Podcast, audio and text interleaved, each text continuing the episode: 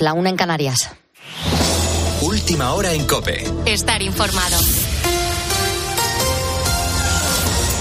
Buscan a 19 personas desaparecidas en el devastador incendio de Valencia que deja ya cuatro muertos confirmados. Vamos a buscar la última hora. Juan Andrés Ruber, buenas noches. Hola Beatriz, ¿qué tal? Muy buenas noches. Saludos a todos los ponedores de calle. Son 19 personas, tal vez 20, según aseguran fuentes municipales del Ayuntamiento de Valencia, personas a quienes sus familiares no han logrado todavía localizar desde que comenzó el fuego.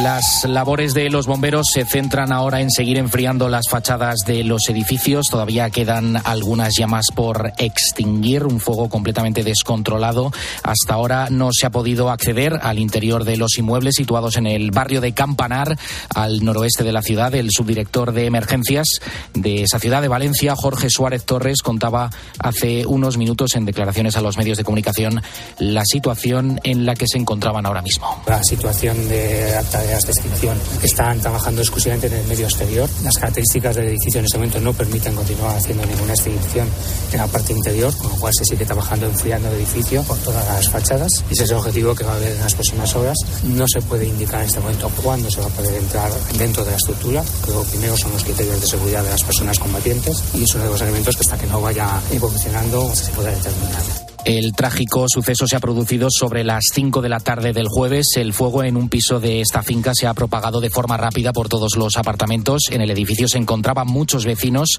en el interior que se han quedado atrapados. El incendio ha comenzado en el octavo piso, pero de momento se desconocen las causas del inicio del fuego. Alejandro ha sido el primero en salir de este edificio. Nos cuenta en COPE que estaba en uno de los locales de abajo cuando se percataron del fuego. Bueno, nosotros en la tienda éramos cuatro trabajadores con dos clientes. Hemos salido todos a tiempo por suerte y luego también, claro, yo me he ido mm, corriendo hacia el conserje para avisar a los vecinos para poder evacuar a toda la gente posible un conserje, por cierto, que ha ido puerta por puerta para avisar a todos los vecinos mientras se estaba produciendo ese incendio en el edificio. La alcaldesa de Valencia, María José Catalá, se ha desplazado hasta el lugar del incendio donde ha mostrado sus condolencias por lo sucedido y trasladado todo el apoyo a las familias y cuerpos que han estado también eh, trabajando en este suceso. Desde luego, trasladar todo nuestro cariño a los familiares y decirles que estamos intentando hacer todo lo posible en este contexto y que, por supuesto, la ciudad de Valencia eh, se decretarán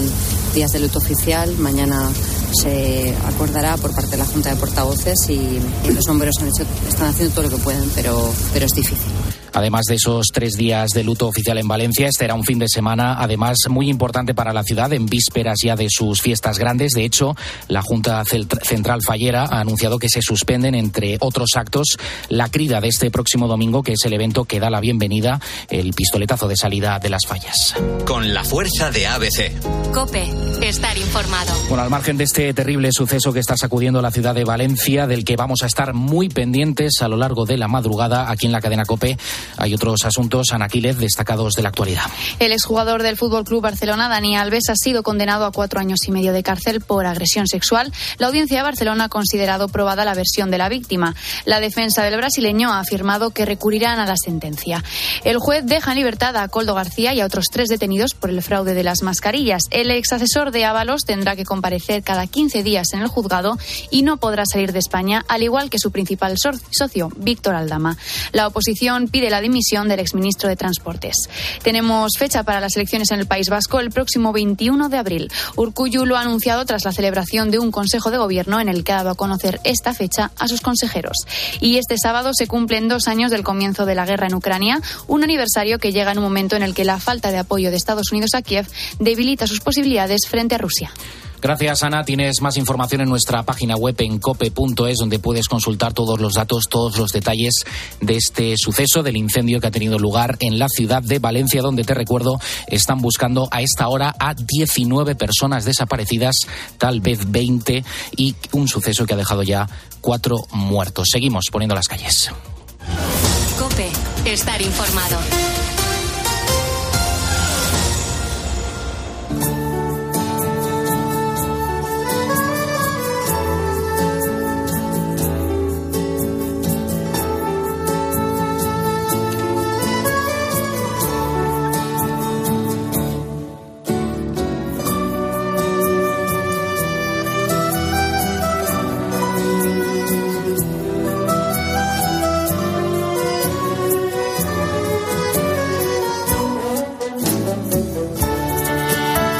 ¿Qué tal? Muy buenas noches, ponedores, ¿cómo estáis? Nosotros arrancando las 2 de la mañana. Comenzábamos hace media horita, lo mismo hay algún que otro ponedor que se incorpora hasta ahora, así que le doy también la bienvenida. Quédate con nosotros hasta las 6 de la mañana y voy a comenzar esta hora, pues como siempre, tratando de poner una calle positiva, una calle humana. A veces es eh, más tierna eh, que, que, optimista, pero aún así es eh, una noticia pues que, que, que, nos gusta conocer y que nos gusta saber, porque en las últimas horas todos hemos comentado lo ocurrido con Juan Carlos Unzué en el Congreso.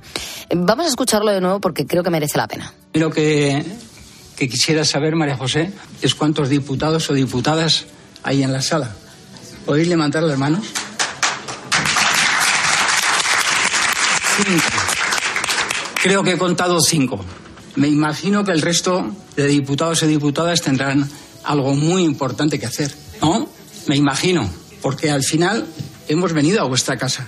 Sabéis. Sabéis lo que ha costado a muchos de mis compañeros y compañeras estar aquí, ya no solamente económicamente, sino de esfuerzo físico. Menudo repaso, les pegó en su propia casa, bastante merecido. Como sabes, eh, el exjugador y entrenador eh, Unzue participaba, es enfermo de ELA y participaba en una jornada parlamentaria bajo el nombre por una regulación que garantice una vida digna a las personas que sufren esta enfermedad. El objetivo era defender la ley para estos enfermos. El exfutbolista y entrenador es la cara más visible del colectivo, pero hay que decir que, como él comentaba, eh, no estaba solo en el Congreso. Otro enfermo, Jaime Lafita, le acompañaba. Soy Jaime Lafita y llevo con ELA desde 2016. La ELA arranca vidas y arruina familias enteras. Padecerla no es una decisión voluntaria pero dar un final digno a los pacientes y un respiro a sus familias sí lo es. Agradezco de corazón su atención. Les deseo una vida en salud y les animo a dar candela a la ELA. Muchísimas gracias.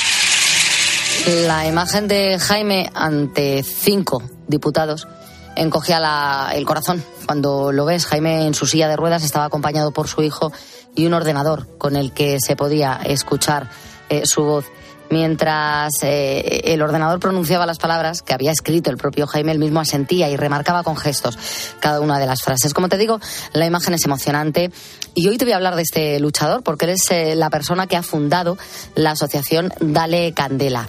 La esclerosis lateral amiotrófica es una enfermedad rara que afecta a la neurona motora. Según la enfermedad avanza, paraliza todos los músculos hasta que la persona queda atrapada en su propio cuerpo mientras sus facultades mentales permanecen intactas. Los, em, los expertos hablan para que nos hagamos una idea de la crueldad de esta enfermedad. Hablan de que es como quedar atrapado en un sarcófago. Ninguna función tuya responde, pero tú te estás enterando absolutamente de todo. Eres consciente de que no puedes hablar, de que no puedes tragar, de que no puedes moverte, de que no puedes nada. Esa es la situación. Bueno, pues este sufrimiento lo padecen actualmente en España unas 4.000 personas. La Fundación Dale Candela nació en el año 2016 cuando a su fundador le diagnosticaron esta enfermedad neurológica. Desde entonces ni siquiera la ELA ha conseguido detenerlo y de esa vitalidad surgió un proyecto que se encarga pues de visibilizar la enfermedad de una forma distinta. Eh, Gavica es amigo de Jaime y cofundador de Dale Candela lo que decidimos desde el primer momento cuando creamos Dale Candela, que Dale Candela pues tiene ese nombre combativo, ¿no? Eh, fue que no queríamos hacer una asociación un poco, digamos, que apelase a la generosidad o a la conciencia de las personas. Nosotros nos planteamos montar una asociación de buen rollo, literal. Entonces todo lo que hemos hecho ha sido cosas divertidas. En la asociación organizan todo tipo de actividades en nombre de los pacientes con ELA. Pues, por ejemplo, eventos deportivos, festivales, viajes. En la última edición de los premios Princesa de Asturias estuvieron nominados al premio de la Concordia, una candidatura que les ha dado una difusión internacional. El año pasado consiguieron además recaudar más de medio millón de euros con la venta de sus camisetas, delantales, gorras. El reto ahora es superar año a año esas cifras. Todo lo recaudado, ¿dónde va? Pues destinado a la investigación y, por supuesto, a las familias directas que conviven con un familiar con él, a personas que se encuentran actualmente completamente desamparadas por la Administración. Mientras tanto, siguen luchando por una ley que les garantice el cuidado domiciliario o residencial pues las 24 horas durante los 365 días del año. Sin embargo, hasta que no se apruebe esta ley, los enfermos y sus familias van a seguir condenados. Esta ha sido la historia de Dale Candela, una asociación con buen rollo que busca visibilizar la ELA y así ayudar a los pacientes afectados por esta enfermedad lo mejor que saben. Desde Poniendo las Calles, mucho ánimo para todos ellos, para sus seres queridos y a los políticos, por favor, un poquito más de empatía. Son las 2 y 10 de la mañana, 1 y 10 en las Islas Canarias. Seguimos poniendo las calles. Y vamos ya a conocer qué tenemos para la próxima hora. Manu, ¿qué tal? Muy buenas noches. Muy buenas noches, Bea. ¿Cómo estás? En los ¿Qué próximos... vamos a contar hasta las 3 de la mañana? Bueno, pues en los próximos minutos vamos a conocer una subasta muy especial, sobre todo si eres seguidor de la serie The Crown. Y es que muchos de los objetos que aparecen en esta ficción, que recrea la vida de la realeza británica, se van a poder adquirir por particulares. Eso sí, ve preparando la cartera porque algunos alcanzan precios casi más caros que los auténticos. Y no, no todos son noticias trascendentales, también hay algunas que nos asombran o nos provocan una sonrisa. Si nos da tregua el reloj, voy a informarte de ellas, por ejemplo, lo que le ocurrió a un futbolista hace unos días al que le cayó un rayo. ¿Tú sabes las posibilidades que hay de que te Pues pase creo esto? que bastante remotas. Pues muy, pero muy, muy pocas. Así que nada, nada te lo cuento. Hay veces que uno se pregunta, no me toca la lotería, pero esto sí me toca. Sí, y, justo. y le ha pasado a este La, la- futbolista. la suerte. Bueno, momento de que conozcamos también la información del tiempo. ¿Qué previsión nos espera, Manu? Pues hay que hablar de un nuevo fenómeno que nos afecta desde ayer jueves, la llegada de la borrasca Luis. Ha dejado precipitaciones por todo el territorio español y lo seguirá dejando a lo largo de este viernes y todo el fin de semana. Empecemos por el día de hoy, donde el viento va a ser protagonista con rachas huracanadas que podrían superar los 150 kilómetros hora en las costas del norte de Galicia, el área cantábrica y partes del tercio oriental. Además, seguirá el fuerte oleaje donde podremos tener olas de 7 metros en el sudeste mediterráneo y atención de hasta 9 metros de altura en la costa gallega y en el Cantábrico donde se activará el aviso rojo por la tarde. En cuanto a las lluvias, hay probabilidad de tormentas durante el fin de semana en prácticamente toda España, salvo en el Levante y se activará también el aviso amarillo por nevadas en Aragón, Asturias, Comunidad de Madrid, Galicia y Castilla y León. Y tenemos un gran descenso de las temperaturas, las mínimas las tendremos en Teruel, Pamplona y Burgos con un grado bajo cero y las máximas rondarán los 20 grados en la Comunidad Valenciana. Muchísimas gracias, Manu. Pero es momento también a esta hora de que conozcamos eh, a los ponedores que nos han llamado. Sois los protagonistas de este programa. Nos encanta que entréis en directo y que nos contéis cómo estáis poniendo las, las calles. Hay un número de teléfono gratuito, es el 950 60 06. Si lo marcas y entras en directo, te llevas el diploma. Ellos ya lo tienen. Hola Pulpo, buenas noches, este, qué alegría. Un saludo a todos los ponedores y aquí a la distancia. Estamos en estos momentos en eh, Lima, Perú. Eh, originalmente, eh, eh, digamos, vengo de la ciudad de Viña del Mar, donde inmigré hace muchos años. Buenos días, Pulpo. Pues aquí por las Torres de Cotilla estamos llegando ahora mismo. Pues nada, voy a cargar y bueno, y para llevar eh, lo que nosotros llamamos seco. Llevamos ahí bebida, conservas, un poco de todo. Buenos días, Pulpo. ¿Qué haces despierto ahora? Pues yo es que empecé a escuchar tu programa mientras hacía marcha nórdica, andaba. Y ahora mismo estoy de baja porque tengo una dolencia en la pierna y ya tengo la hora cogida de salir a andar y ya me despierto y estoy ahora mismo delante del ordenador limpiando, haciendo limpieza en el escritorio. Hola, buenos días, Pulpo, Beatriz y equipo y todos los ponedores de España. ¿Qué tal, Carlos? Pues ahora mismo en el trabajo, en una desaladora, y me he levantado y me he levantado muy, muy animado, de muy buen rollo, vamos. Pues habitualmente yo no suelo estar despierto, pero bueno, a veces me depelo y bueno, ya sí aquí de responsable en una casa de, de acogida de chicos, los chicos que habitualmente pues suelen tener algunos problemitas, ¿no? De, de adicciones y demás, ¿no? Y bueno, tenemos aquí una casa aquí en el Ronquillo en el que nosotros pues los acogemos y le, le ayudamos, ¿no? Poniendo las calles. Estupenda la labor que nos contaba este ponedor. Si tú quieres ser como ellos, si quieres llamarnos, participar en el programa, tenemos ese teléfono, el 50 60 06. Si te encuentras eh, en Valencia y nos quieres eh, contar cómo te sientes, cómo te encuentras, si eres uno de los afectados, también está disponible para ti ese teléfono. Tenemos a nuestra compañera Cristina que va a estar encantada de atenderte. 950 60 06. Y ahora sí, son las dos y cuarto de la madrugada. Si me estás escuchando hasta ahora es porque eres un ponedor y juntos nos vamos a ir a por el viernes. Son ponedores los que al despertar ponen las calles para los demás. Una gran familia hacia un mundo mejor, poniendo las calles desde el corazón. Escuchas Poniendo las calles. Con Carlos Moreno, El Pulpo. Cope, estar informado. Y hoy hablando con nuestros ponedores en Facebook sobre los jóvenes y las drogas. Un tema que lleva preocupando años a la sociedad. Una lacra que parece que no nos terminamos de quitar de encima. Es nuestro temazo del día. En nada, vamos leyendo esos mensajes. Tendré que hacer la maleta de nuevo. Cuando la cierro siempre pienso en ti. Una camisa para cada momento y yo siempre lejos de aquí.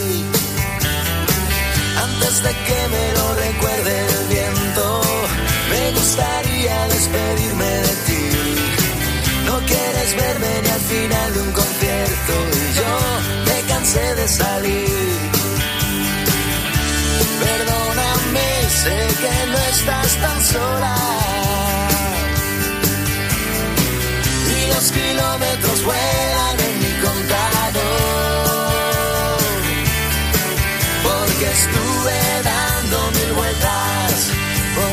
mundos lejados de Dios. Y me he perdido con las sirenas que me llamaron con su canción. Y pensé en relojes de arena, pensé en eclipses de sol y tracé una gran línea recta,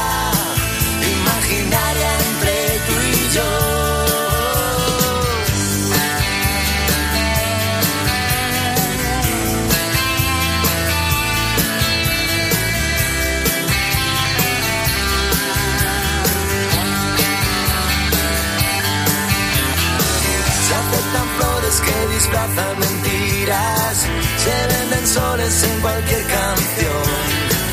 Y noches llenas de palabras vacías para engañar al corazón.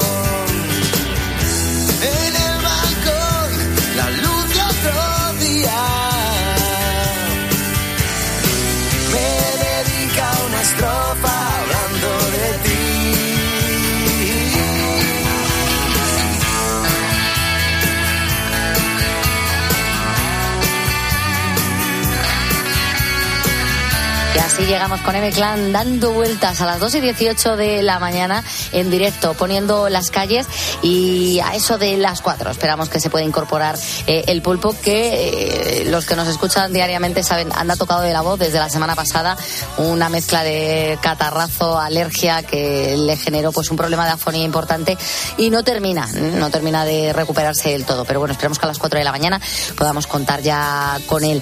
Eh, de todos modos, nosotros tenemos que, Pulpo está convaleciente, pero hay que continuar el programa. Vamos a estar hasta las 6 de la mañana, que es cuando empiezan los compañeros de Herrera en Cope.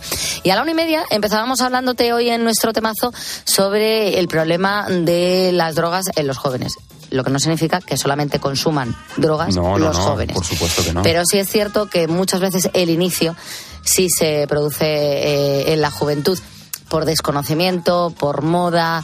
eh, bueno, son muchos los factores que nos contaban los expertos cuando hablábamos con ellos, como digo, hace un ratito. Y hoy por eso les preguntábamos a los ponedores en nuestro Facebook un poco mm, qué opinan de este tema. Pues que yo cuando era niña se hablaba del problema de las drogas en los jóvenes. Cuando he sido ya adulta, veinteañera, se hablaba del problema. Y ahora que ya tengo un joven en casa, Claro. se sigue hablando del problema. Es algo que lamentablemente parece que no nos quitamos de, de encima. ¿Qué dicen, Manu? Pues nos dice Francisco, saludos desde Marbella. Creo que es un problema de salud pública la adicción a alcohol, tabaco y estupefacientes. Nos dice también Ubaldo Claro que es un problema y siempre ha sido y será con las mismas drogas o con otras nuevas. Yo creo que forman parte de la sociedad y más, aún algunas son legales y lo permitimos. Poco se puede hacer. Las legales dan mucho dinero a las administraciones y las no legales enri- enriquecen a gente sin escrúpulos y a muchos gobernantes. Vamos, lo que digo, poco se puede hacer. Hemos hablado, ¿eh? Estamos, cuando hablamos de drogas, aquí tampoco nos estamos centrando solamente en las sustancias que son ilegales, sino que somos plenamente conscientes de que el tabaco y el alcohol, por supuesto, muchas también en, esa más- definición. Y como nos contaba el doctor, el médico de familia, los mayores problemas acarreados, sobre todo eh, en el tiempo, a largo plazo, eh, los generan tanto eh, el tabaco como, como el alcohol. O sea que para nada quedan fuera. No, no, y nos dice Antonio, buenas noches a todos los ponedores, creo que sí, creo que es un problema y sigue siéndolo. El tema de las drogas en jóvenes es triste, es muy duro y es una pena ya que yo conozco a personas y familias con miembros familiares metidos en este mundo y la verdad se deberían de tomar medidas sobre ello, aunque es un problema de toda la vida, lamentablemente. Gente haciéndose rica con este tema y arruinando a familias. Destroza una familia, sí. Y bueno, y jugando con la vida de personas humanas, mi máximo apoyo a todas las familias con este problemón. La verdad es que es un problema que afecta a bastante, bastante gente y que afecta al, al consumidor, a la persona que sufre Eso la es. enfermedad, la adicción y también a, a la Eso es, familia, a- porque tener a, un- a una persona, un ser querido con, con un problema de adicción es, es tremendo, la verdad es durísimo. Totalmente, nos dice también Javier Calvo, es un problemón. Yo pienso que el Estado debería poner muchas más, muchos más medios para impedir que entre en España y su circulación. También aumentaría considerablemente las penas para que quien lo haga se lo piense. El clima del todo vale y el relativismo con el que se crecen los jóvenes no les hace considerar el peligro que conlleva drogarse. Una sociedad concienciada contra la droga pondría en apuros tanto a los camellos como a los consumidores. Y nos dice Teresa, buenas noches a todo el equipo. Claro que las drogas es un problema de salud. La juventud no se dan cuenta de lo malo y adictivo que es y el sufrimiento para la familia y el futuro que se está llevando por mal camino da mucha pena. Saludos desde Las Palmas a todos los ponentes. Pues nos lo han dicho los expertos y nosotros lo vamos a repetir aquí durante toda la noche. Hay gente que, que- gente que considera el tema de las drogas un tema tabú. Pues nos han dicho los expertos que no, que lo hablemos claramente en casa con los adolescentes, con los jóvenes y desde pequeños. Hablo de adolescentes no de 18 años. No, no. Estamos hablando de niños de 11, 12 y 13 años. Hay que hablar de lo que se pueden encontrar Y que no hace falta detectar si están consumiendo o no, simplemente como prevención. Eso claro. es, de lo que les pueden ofrecer y de las consecuencias que va a tener para ellos, para su salud, para su vida, para todo. Así que muy importante la información. Y a esta hora vamos a seguir ¿eh? hablando del tema hasta las 6 de la mañana, pero hasta ahora a las 2 y 22 deja que contemos pues eh, un asunto. A mí me resulta curioso y, y muy interesante. Eh, no sé si eres seguidor de una serie que ha sido eh, muy famosa en los últimos años. Se llama The Crown. Eh, ha sido todo un éxito. Eh, era como ver, ¿no? Por una mirilla. Eh, Era una serie para cotillas. Era ver eh, por la mirilla ¿no? lo que estaba pasando dentro del Palacio de Buckingham. Con su ficción, pero también os digo que la Casa Real Británica se lo ha puesto bastante fácil Sí, a sí. la hora de elaborar las tramas. No han tenido que inventar mucho. Peleas, alegrías, grandes crisis, decisiones. Nada ha quedado fuera. No, todo el protagonismo de la serie es para la reina Isabel II, Lilibet, como la llamaban en familia, porque se centra en su reinado. Seis temporadas, siete años para los estrenos, tres elencos diferentes y un presupuesto multimillonario para recrear cada detalle a la perfección. Pues ahora, si eres de los superfans de la serie, tienes que saber qué te puedes hacer con algunos de los objetos que se utilizaron en el rodaje. Eso sí, te vas a tener que rascar el bolsillo, vea que he notado que eres, que eres un poquito fan, porque es que se han subastado en vivo y a través de internet 450 lotes de artículos. Y no te creas que no he seguido yo lo de la subasta. Con pretensiones ninguna, pero, pero sí porque eh, si yo tuviese dinero, habría pujado por el icónico vestido de la venganza, que es como se conoce a ese modelazo que Lady Di en su día eh, lució, estaba guapísima, y la actriz eh, Elizabeth de Vicky también. Ese modelo negro escotado, con los hombros descubiertos, por encima de las rodillas, el collar de perlas ajustado al cuello, bueno, lo, lo había tenido años guardado. Lady Di, se sabe la historia, no se lo había puesto nunca y se lo puso la noche en que su marido Carlos admitió en una entrevista que le había sido infiel con Camila Parker Bowles. La gente nunca llegará a entender todo lo que he sufrido. Pues vea, si te quieres dar ese capricho. ya sé que no. Vale, no lo sé, pero si te lo quieres dar, tienes que, vas a tener que empezar a ahorrar, porque la subasta solamente ha comenzado, ni siquiera ha seguido, ha comenzado en torno a los 14.000 euros. Es una réplica exacta, el original se vendió en 1997 por 45.000. Tampoco estaría mal pujar por la carroza real, la que se ha usado en todas las coronaciones desde Jorge III, desde 1792 hasta la de Carlos y Camila, que salió a subasta entre 35.000 y 50.000 euros. ¿Te imaginas que llego en carroza, que es como me merecería Bueno. llegar a la COPE todos los días? ¿Eso, ¿Eso te dejan aparcar fuera de horario o no? No lo sé, no sé si va a tener algún que otro problema con el ayuntamiento. Yo creo que eso no lo detectan, ¿eh? Pues incluso se subastan atrechos de la serie como figuras de porcelana de los perros de la reina. Ahí ya baja un poco el precio. Vamos a conocer ahora un poco mejor cómo se consigue y se fabrica ese atrecho de las series. Hay una parte que se encuentra en almacenes como los de Tu Mundo Antiguo, una empresa familiar que está en Loeches, Madrid. En él trabaja Alba Mercado, especialista en atrecho para series. Alba nos cuenta lo que nos podemos encontrar en este almacén. Pues puedes encontrar hasta reliquias, puedes encontrar, bueno, hay mucho mueble de atrezo, pero hay un montón de, de figuras de decoración, hay columpios, hay leones de hierro, hay figuras de bronce, hay espejos, hay muchas cosas. La verdad es que merece la pena aunque sea verlo.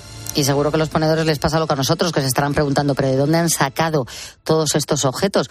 Pues todo empezó con la compra de unos hoteles. Pues mira, hace unos años se, se compraron unos hoteles en los que había pues infinidad de muebles como los que tenemos en la tienda ahora mismo y luego pues se han ido comprando pues cosas poco a poco, gente que pues de herencias familiares, abuelos, bisabuelos, cosas que tenían en casa o bueno, de rastros, ferias.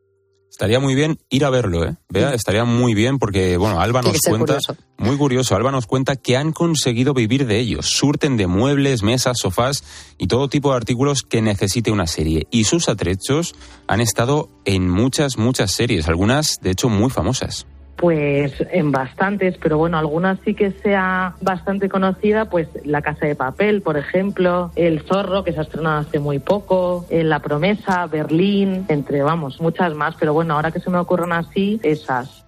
Claro, eh, si nos damos cuenta, algunas series duran mucho, se, se, se prolongan ¿no? a lo largo de los años. Y entonces tienen que ir renovando el alquiler. A veces un mes, a veces un par de días, bueno, dependiendo de los rodajes. Pues bueno, un poco depende de la serie. Si esa serie al final tiene mucho tirón, pues se va ampliando el alquiler. Si es una serie corta o a lo mejor es un anuncio o una película, pues es una es simplemente una producción que, que tiene fecha de caducidad, por así decirlo. Si dura seis meses el rodaje, pues seis meses es un año. O La Casa de Papel, por ejemplo, que se ha ampliado mucho en el tiempo, pues puede ser un año o dos, pues depende. Me imagino que les debe hacer bastante ilusión ver sus objetos en la serie y supongo, bueno, que será como cuando vas a ver un partido de tu hijo, que fijas la vista solo en él. Y es que Alba dice que a veces se olvida de la trama de las series y se queda única y exclusivamente mirando con ilusión la decoración que lleva algo de su almacén. A mí, para mí es una cosa, o sea, completamente importante y aparte que me hace muchísima ilusión. O sea, yo pongo una serie y la gente normal se fijaría, lógicamente, en la trama, porque fin se la serie, pero yo me fijo en la lámpara Tiffany que es justo detrás del protagonista. O sea, es que es increíble, pero sí, sí. Es así, eso nos pasaría a cualquiera. Claro, si tú ves algo tuyo en una serie, el otro pierde completamente importancia. Muchas veces cuando las series duran mucho, los productores eh, llegan a comprar los objetos. Pero a Alba esto pues le da un poco de pena, porque ella lo que prefiere es que se los devuelvan. porque al final si a ellos les interesa comprarlo porque vaya a ser una serie muy larga, pues es entendible, pero a mí siempre me hace ilusión que me lo devuelvan y saber qué he pasado en la casa de papel, cuéntame o la sirenita. Pues ponedores, ya sabéis, puede ser un buen plan para el sábado ir a ver los almacenes de Tu Mundo Antiguo en la localidad madrileña de Loeches. Eh, nosotros, mientras a las 2 y 28 de la mañana, mientras planeamos esa visita, Manu, que hay que ir Sí, a, sí, sí. a darse una vuelta por allí, por- puede ser muy curioso. Nos podríamos traer algo para Sí. el atrecho de Cope. Sí, unas De poniendo sillas, las ¿no? Para calles. aquí, para el estudio. Claro, como señorones.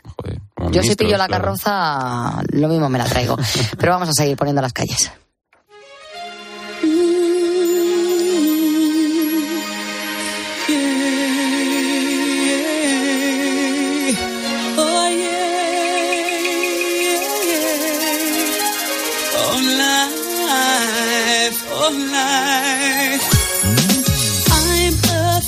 Afraid of the dark, especially when I'm in a park and there's no one else around. Ooh, I get the shivers. I don't wanna see a ghost. It's a sight that I fear most. I'd rather have a piece of toast. Watch the evening news. Life, oh life, oh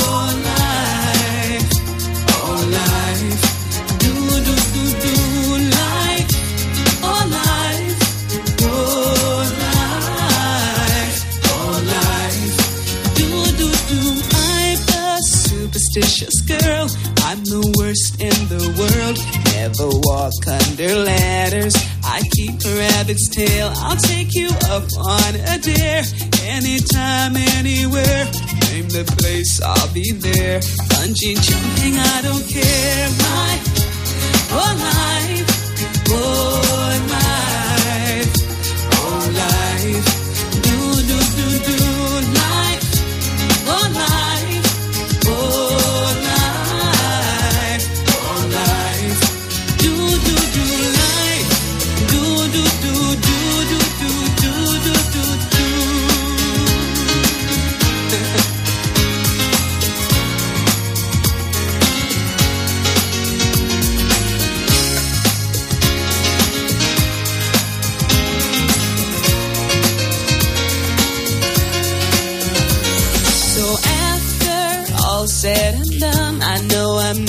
only one.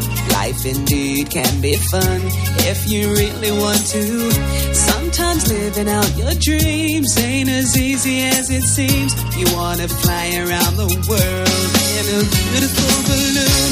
Life, oh life,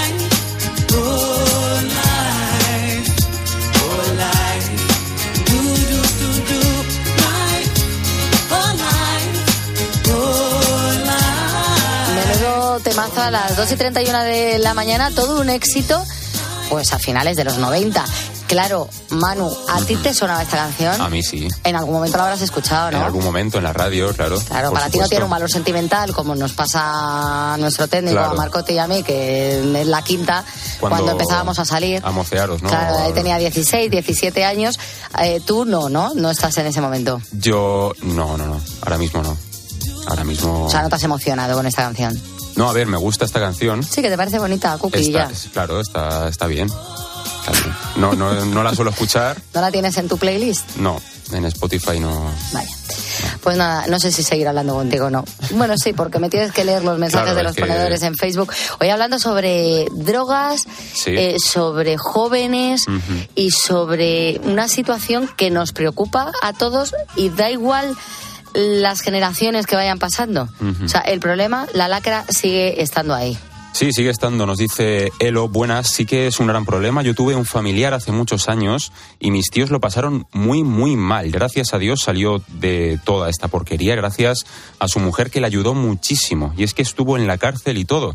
Hace ya 30 años que está limpio, así que nada, buen fin de semana a todos los ponedores. Y felicidades por esa recuperación, que no todo el mundo puede decir lo mismo. Totalmente. Eh, nos dice Félix, tras 50 años de trabajar en un centro sanitario y tratar con muchísimos enfermos drogodependientes, es un tema muy difícil de tratar. Hablando con ellos, muchos en el fondo comentaban que controlaban y en pocos días, por sobredosis, acababan falleciendo. Ahora tengo miedo por mis nietos. Muchísimo cuidado con las malas compañías. Esto siempre, sobre todo el contexto ¿no? que te, Sí, que te es- rodea. sí es verdad, las malas compañías influyen. Tener una cabeza buena también es importante eh, y equilibrada, da igual con- de quién te rodees, si tú eres capaz Sí, de, mantenerte estable. Pero es que hay muchas veces que en esa frase de cuidado con las malas compañías y la mala compañía es el susodi- susodicho, Claro. que hay que tener tanto cuidado. Porque uno nunca sabe quién es el que le pone el cascabel al gato. Una pena, pero yo tengo un mensaje que me ha gustado muchísimo y que lo quiero leer. Y además lo quiero leer muy tranquila, porque es el de un ponedor que nos escribe muchísimo. Es Yahweh. Y nos dice, pues muy buenas. Mira, sí, me pilla muy cercano el tema que vais a tratar hoy. Una persona muy allegada a mí eh, estuvo muy mal.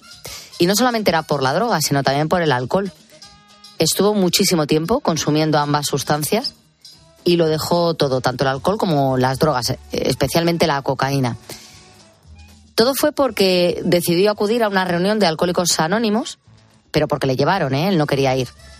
Y de hecho cuando salió no quería volver. Pero volvió a ir otro día y otro día y otro día y finalmente se convenció de que lo mejor que podía hacer era dejarlo. Eso ocurrió el 9 de enero del año 2009 y hasta hoy puedo decir que no ha probado ni una gota de alcohol ni una sola droga más. Y lo sé muy bien y lo puedo decir porque soy yo. Gracias bueno. y saludos. Nos ha contado Jack su historia, una historia pues esperanzadora y que, y que me alegra conocer, la verdad. Que haya ponedores que se atrevan a contar también su historia Es complicado. aquí ¿eh? públicamente en Facebook, porque hay gente que a veces no quiere que se sepa su pasado, ¿no? Sobre todo si, si no se sienten orgullosos de él. Pero es que no hay cosa mejor que contar Claro. tu realidad para ayudar también a otros. Pero es que si has salido, te debes sentir orgulloso porque has pasado por un momento muy malo y si has conseguido salir de eso es, vamos, es un logro máximo. Pues Jack, un besazo enorme, gracias por compartir eh, tu historia y esto es lo que buscábamos en el día de hoy en nuestro Facebook, eh, conocer, bueno, pues eh, cómo afrontáis vosotros los ponedores este problema. Son ahora las 2.35 de la mañana y es momento de que eh, abramos el, el teléfono que tenemos, el 950 6006, que es gratuito y hoy voy a saludar a una ponedora que por supuesto se va a llevar el diploma solo por haber llamado. Es Ana, ¿qué tal? Muy buenas noches. Hola, buenas noches, Bea. Pues ¿cómo te encuentras? ¿Todo bien? Pues bien, aquí trabajando, que me ha tocado trabajar hasta las 6 de la mañana. Te toca hoy trabajar hasta las 7 de la mañana. ¿Te puedo decir una cosa? Qué bien se te escucha. Parece que prácticamente sí, se te escucha perfectamente. Parece que te tengamos. en el- Hay veces que tenemos a la gente en el estudio que no se le escucha tan bien. Pero No se, se escucha, se escucha genial, Ana. ¿Dónde te encuentras, me por cierto? Porque lo mismo es, es Pues por mira, el yo sitio. me- Yo me encuentro en la provincia de Jaén. Yo trabajo en la empresa de, de recogida de la basura. En la empresa de el- recogida. De recogida de basura. Exactamente. Y estoy pues, en la sección de, de pesaje de camiones de residuos sólidos urbanos. Región de pesaje de camiones. Tú recibes que lleguen los camiones, supongo, de hacer la ronda nocturna. Hasta las 6 de la mañana los vas recibiendo y eres la que hace el pesaje. El pesaje. Ujú. Y- cuéntame un poco cómo es el proceso. Llega el camión. Llega el camión, se montan unas básculas que hay al lado de básculas donde yo estoy, que es una pequeña oficina donde tenemos el ordenador, eh, los pesos y demás. Eh, tenemos que introducir todos los datos, la ruta de dónde viene, si es de fuera de Jaén Capital, si es de. Jaén Capital eh, va de otra manera, pero lo mismo se rellenan todos los datos, eh, las taras de los camiones y ya pues aparece el peso que ha introducido cada camión de poner basura. Y se le manda con el compañero a lo que es la playa de descarga, que es donde descargan la basura, Sí. para otro día procesarse, vamos que planta de, de reciclaje también. Claro, es lo que te iba a preguntar, Ana, porque precisamente eh, el otro día eh, hablábamos eh, de los materiales de las que están hechas las cosas y porque es tan importante pues no coger el teléfono móvil cuando se te rompe y tirarlo a la basura, porque hay un proceso para cada aparato que tenemos. No es lo mismo una botella de vidrio que un teléfono móvil, que una almohadilla de estas que tengo yo para hablar por el micrófono.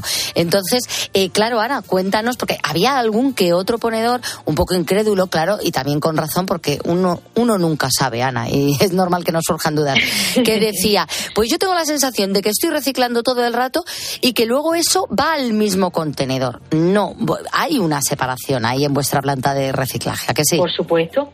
En nuestra planta de reciclaje, donde estamos aquí en Jaén, eh, llega lo que es la basura. Nosotros reciclamos de la basura que se tira en las casas.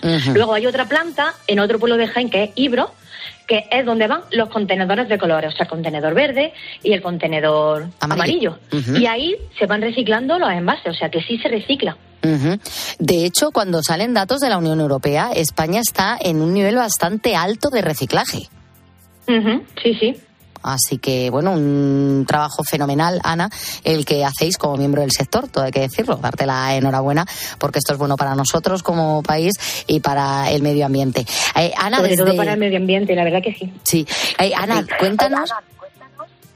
Espera un momentito que acabo de escucharme. A ver, Ana, ¿me estás escuchando?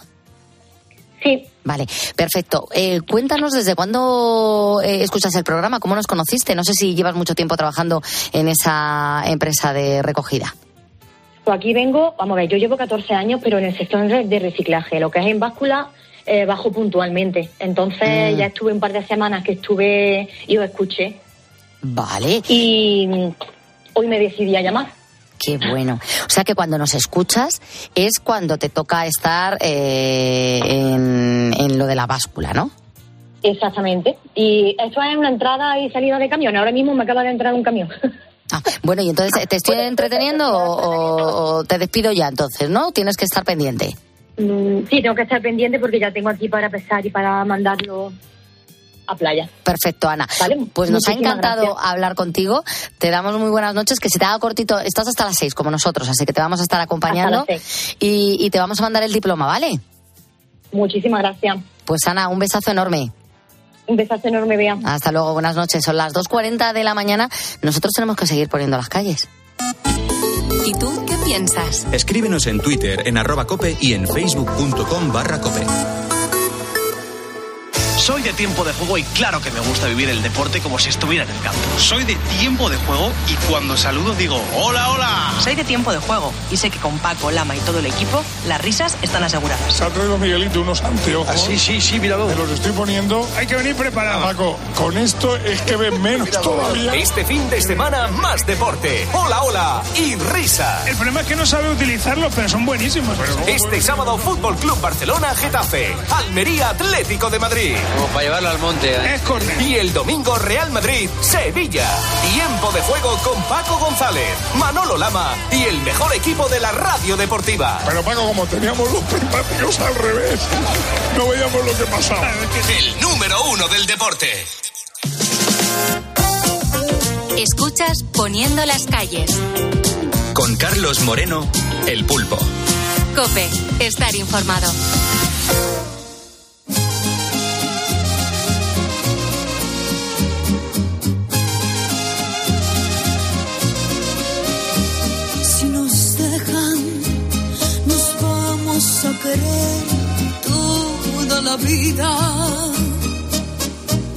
Si nos dejan, nos vamos a vivir a un mundo nuevo. Yo creo podemos ver el nuevo amanecer de un nuevo día. Yo pienso que tú y yo podemos ser felices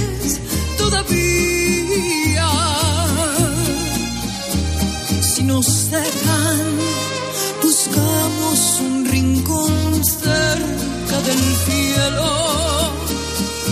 Si nos dejan, haremos con las nubes terciopelo. Y ahí, juntitos los dos, cerquita de Dios, será lo que soñamos. Si nos dejan, te llevo de la mano, corazón,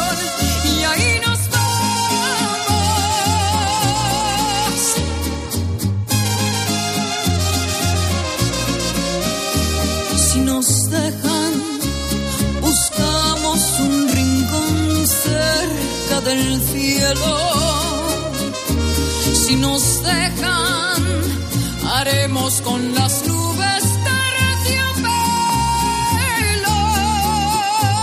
Y ahí, juntitos los dos, cerquita de Dios, será lo que soñamos.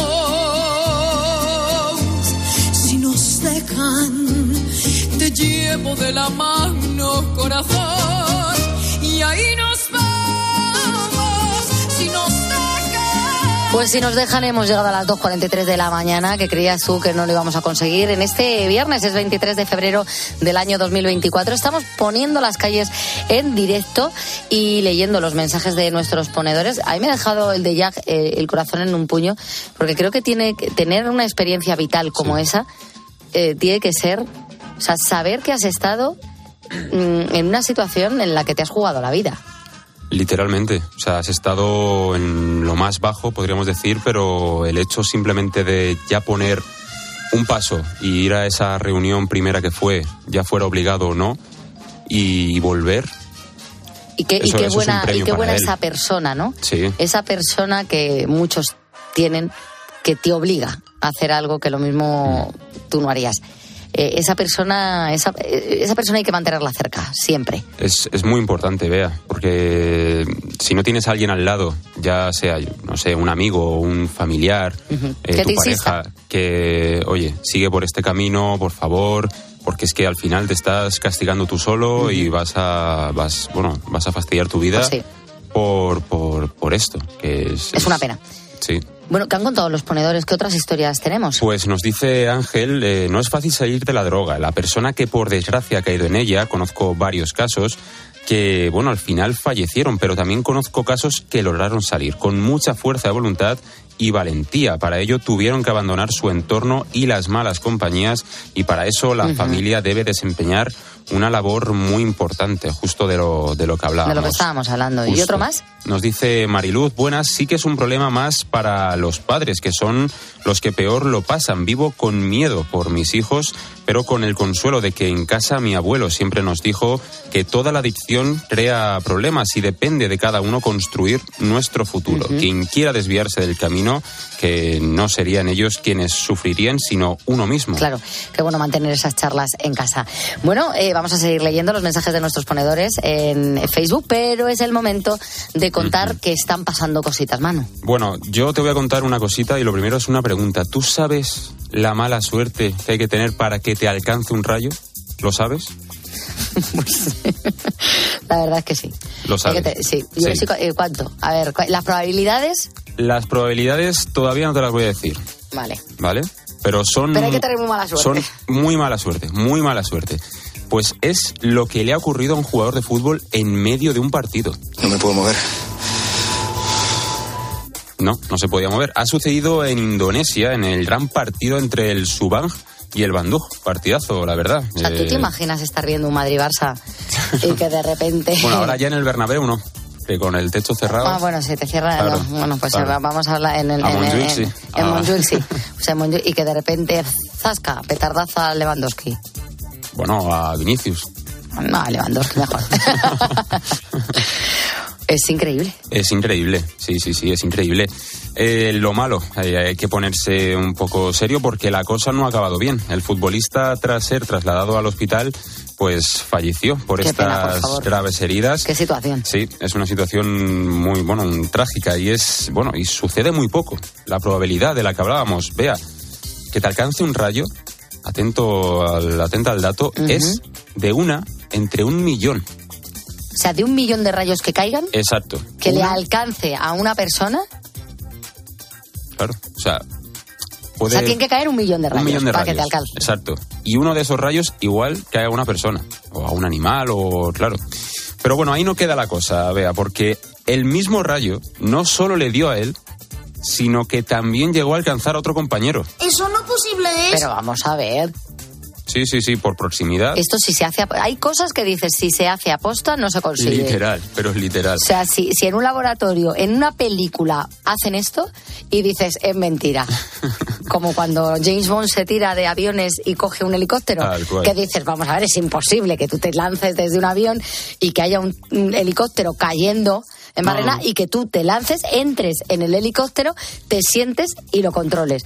Y tú eso lo ves imposible. Si te ponen esto en una película, también lo ves imposible. O sea, un tío va corriendo en un campo de fútbol, le da un rayo, el rayo rebota y impacta en otro compañero. Sí, sí, o sea, impactó primero en el, en el, bueno, el que falleció, pero es que rebotó ese rayo en otro que, que bueno, pues eh, no encontró el porcentaje de de probabilidad. probabilidad de eso, ¿no? Pero es que imagínate lo raro claro, que es. ya es una entre 3 millones. Claro, imagínate, imagínate. No sé si habrá pasado, es que no lo sé, o sea, más de 10 veces en la historia.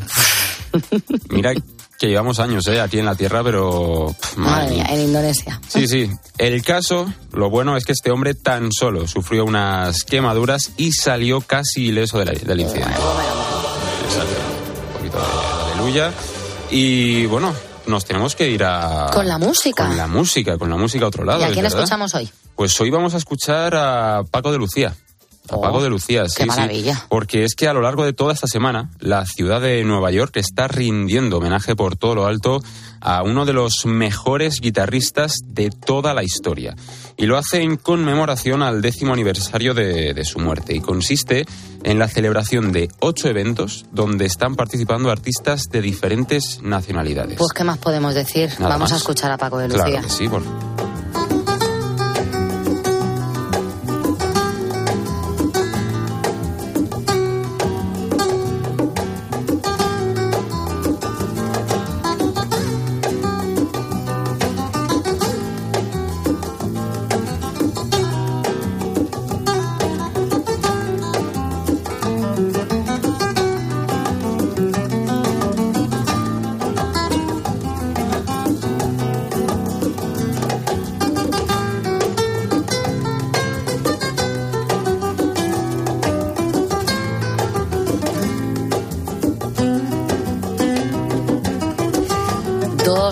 2.50 de la mañana. Estamos escuchando a Paco de Lucía y con esta música de Paco de Lucía voy a leer el mensaje que nos han mandado a nuestro WhatsApp y que me reenvía a mí Cristina Platero para, para, para conocerlo. Otra historia eh, que nos gusta, que nos gusta porque, porque es una historia de superación.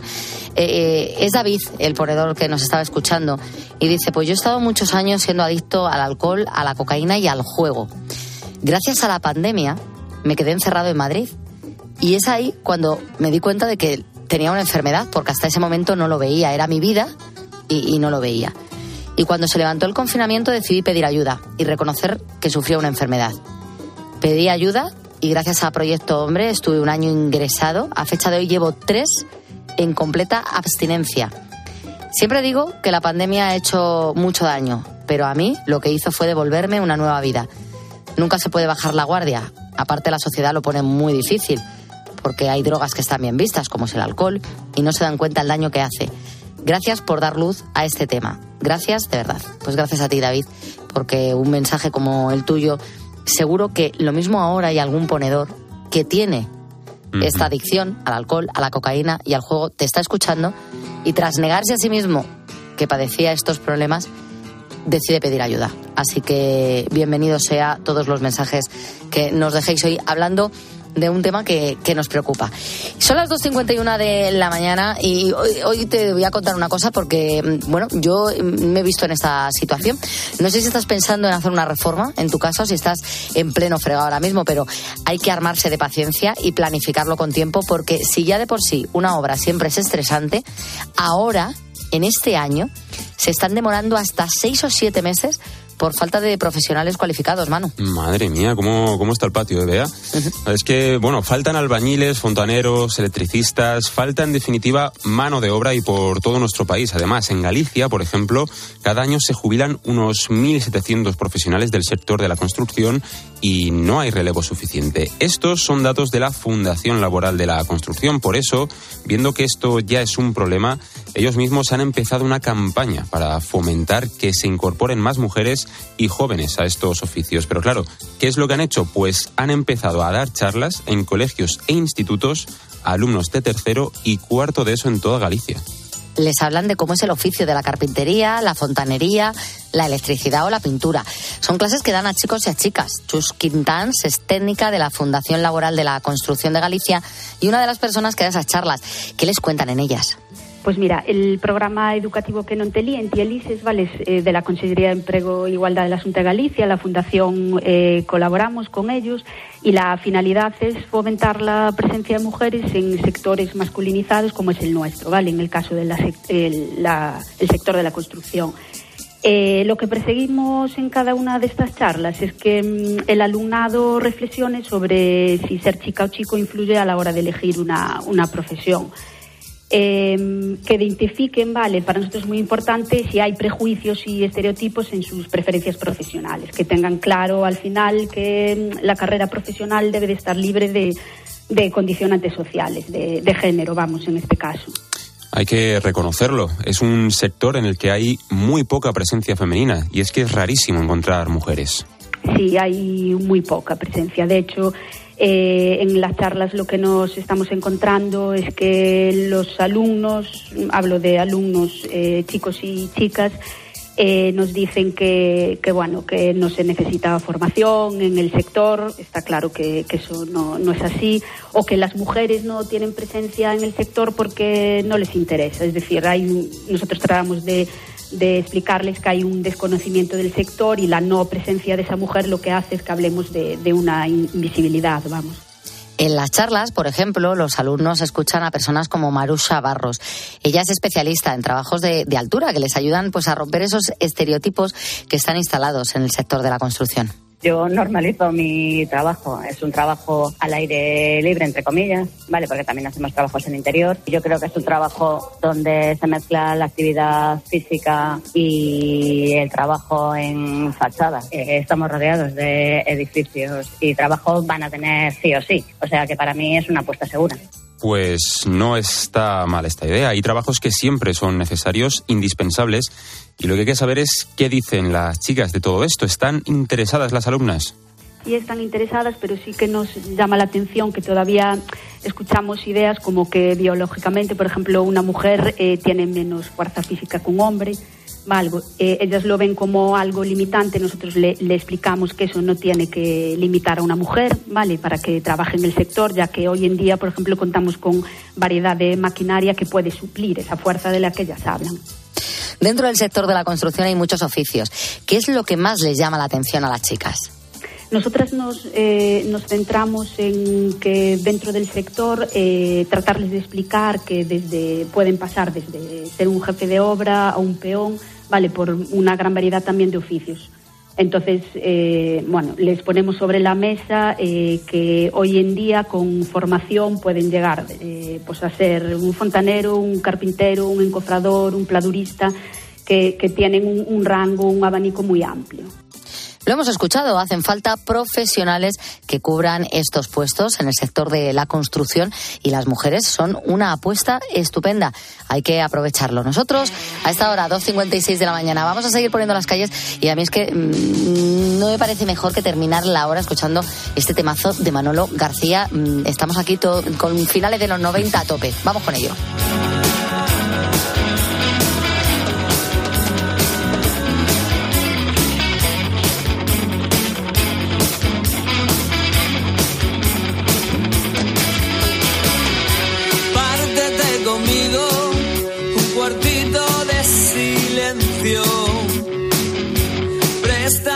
Noche tu maleta de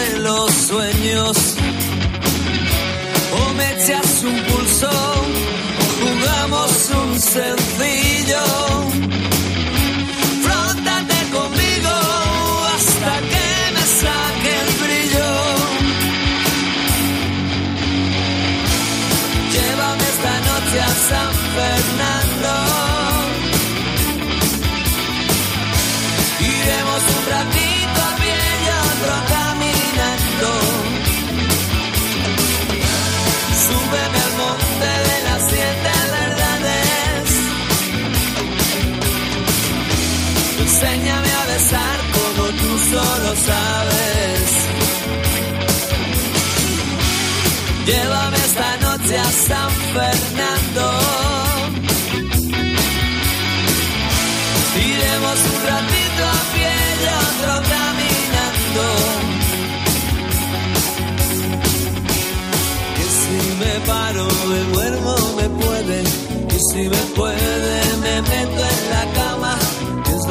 se está cuando llueve. Que ya no me paro ni un momento.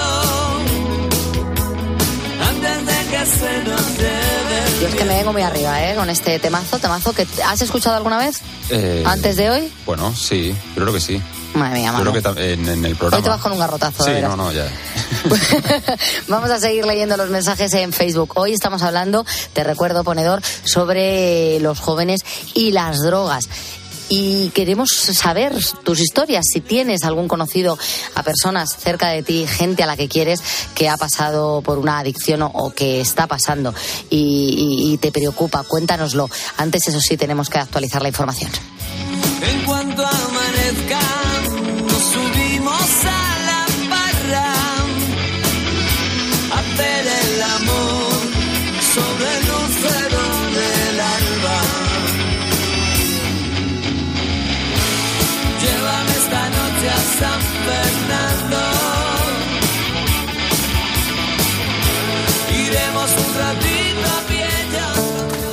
Testigos de la Fe. La vivencia de los cristianos en COPE. Irene Pozo, educadora social. Poco a poco es generar un vínculo, pero es verdad que nos lleva mucho, mucho, mucho tiempo, muchísimas intervenciones y muchísimo trabajo. Y mucha parte de su historia es aceptar lo que le ha tocado vivir porque no tiene explicación. Eso es algo que es inhumano, ¿no? Es que una explicación no hay. Realmente es muy complicado. Es cierto que nosotras trabajamos mucho en el ser un referente de confianza, ¿no? Entonces, cuando poco a poco eh, vamos cumpliendo, siempre trabajamos en base a lo que la mujer quiere conseguir.